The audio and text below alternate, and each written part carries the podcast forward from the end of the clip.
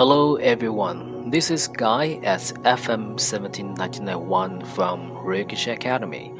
大家好，我是你们的主播 Guy，欢迎收听荔枝 FM 幺七九九幺 Real English Academy。如果您想要收听更多我们的节目，您可以通过在手机上搜索手机应用荔枝 FM 并下载，然后关注 FM 幺七九九幺 Real English Academy。我们节目的文本会贴在节目介绍中，敬请留意。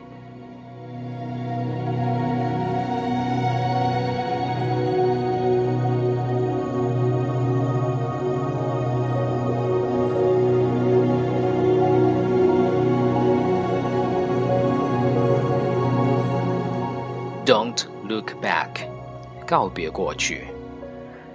As you travel through life. There are always those times when decisions just have to be made, when the choices are hard, and the solutions seem scarce, and the rain seems to soak your parade.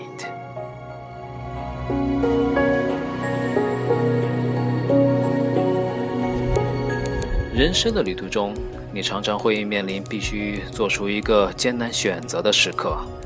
这时的解决方法看似少之又少，而你则像在行进中被雨水浇透那样无助。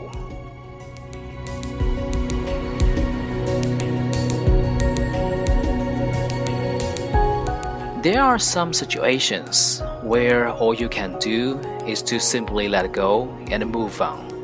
Gather courage together and choose a direction that carries you toward a new dawn. 有些情况下，你能做的只有放弃，然后鼓起勇气重新上路，并确定一个可以带你走向新黎明的方向。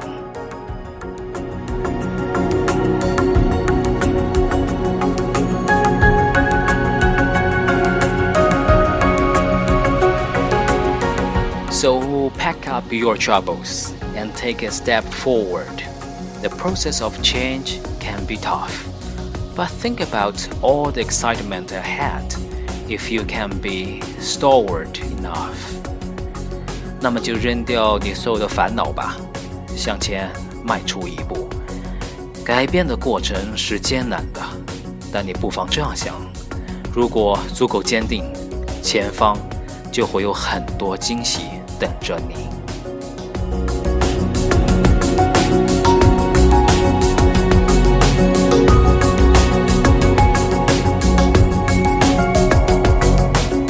There could be adventures you never imagined just waiting around the next bend, and wishes and dreams just about to come true in ways you can't yet comprehend. 也许在下一个拐弯处，会有你意想不到的际遇，希望和梦想会以你无法理解的方式变成现实。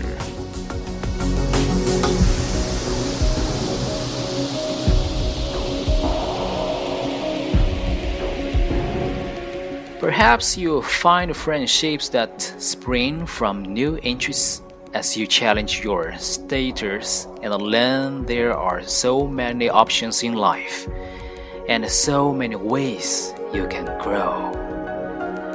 当你向自身现状挑战的时候，或许你会在新的兴趣中发现由此出发的友谊。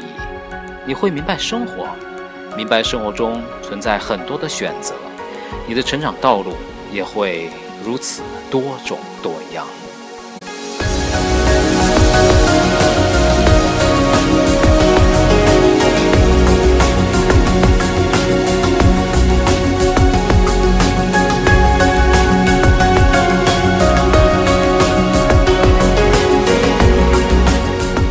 Perhaps you will go to places you never expected and see things that you've never seen, or travel to fabulous, faraway worlds and wonderful spots in between.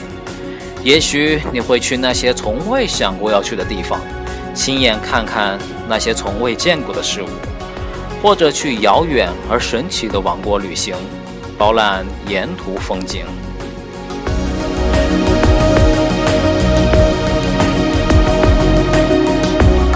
Perhaps you'll find warmth and affection and caring.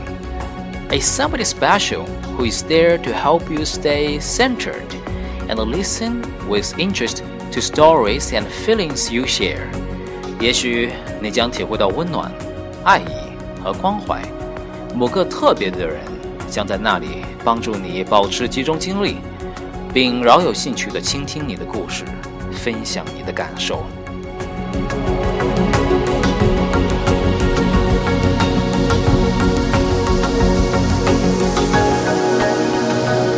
Perhaps you'll find comfort in knowing your friends are supportive of all that you do and believe that whatever decisions you make, they will be the right choices for you.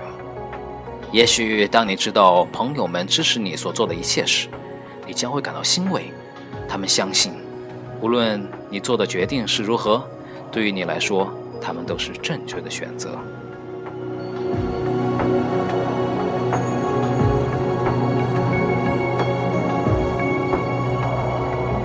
So keep putting one foot in front of the other and taking your life day by day. There is a brighter tomorrow that's just down the road. Don't look back. You are not going that way. 既然如此，那就一步步走下去吧，认真过好每一天，前方会有更加美丽的未来。告别过去，因为那不是你要走的路。